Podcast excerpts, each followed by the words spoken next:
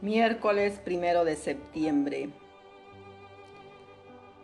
Evangelio de Lucas, capítulo 4, versículo 38 al 44. En aquel tiempo, al salir Jesús de la sinagoga, entró en casa de Simón. La suegra de Simón estaba con fiebre muy alta y le pidieron que hiciera algo por ella. Él, inclinándose sobre ella, increpó a la fiebre y la fiebre desapareció ella levantándose enseguida se puso a servirles. Al ponerse el sol, todos los que tenían enfermos con diversas dolencias se lo llevaban, y él poniendo las manos sobre cada uno los iba curando. De muchos de ellos salían también demonios que gritaban, Tú eres el Hijo de Dios. Los increpaba y no les dejaba hablar porque sabían que él era el Mesías. Y al amanecer salió a un lugar solitario la gente lo andaba buscando y llegando donde estaba, intentaban retenerlo para que no se separara de ellos. Pero él les dijo, es necesario que proclame el reino de Dios también en los otros pueblos. Para esto he sido enviado. Y predicaba en las sinagogas de Judea. Palabra del Señor. Gloria a ti, Señor Jesús. Queridos hermanos, al iniciar este mes, recemos para que todos tomemos decisiones valientes a favor de un estilo de vida sobrio, alegrándonos también por los jóvenes que están comprometidos con el Señor al iniciar este mes de la Biblia, un mes dedicado a las sagradas escrituras. Queridos hermanos, hacer milagros no fue algo exclusivo de Jesús, si bien Él lo realizó con potestad propia, porque era, el Hijo de Dios. También los apóstoles hicieron prodigios en las misiones que el Maestro les confió.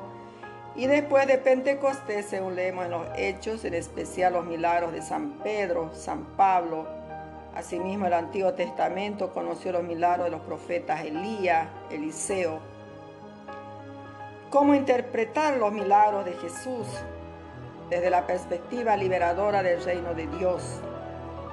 Al realizar sus milagros, Cristo no se propuso hacer alarde de su categoría divina, a lo que más bien se opone ya en las tentaciones del desierto y en numerosas ocasiones en que se niega a capitalizar el éxito de la popularidad que tales portentos le granjeaban. Por eso vez de rectificar interpretaciones que hoy resultan anticuadas, así por ejemplo, ver los milagros sobre todo como prueba de la divinidad de Cristo, o como simple muestra piadosa de su bondad y compasión. Los milagros de Jesús deben enfocarse desde la perspectiva en que Él mismo lo hizo en repetidas ocasiones lo mismo en la sinagoga de Nazaret que en su respuesta al Bautista. Es decir, desde la liberación integral que el reino de Dios inaugurado por Jesús y presente en su persona trae para el hombre a quien Dios ama.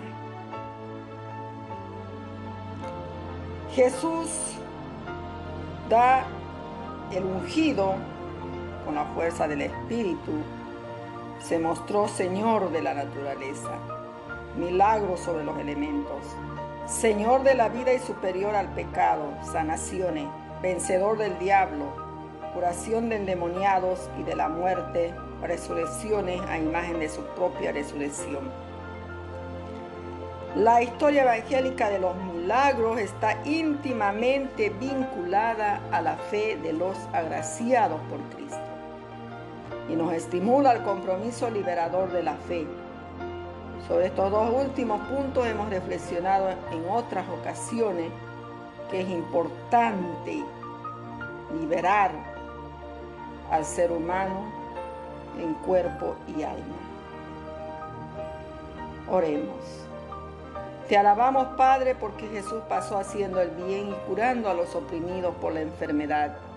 Con sus milagros en favor de los pobres y enfermos inauguró la esperada salvación de tu reino para el hombre que tú amas con ternura de Padre.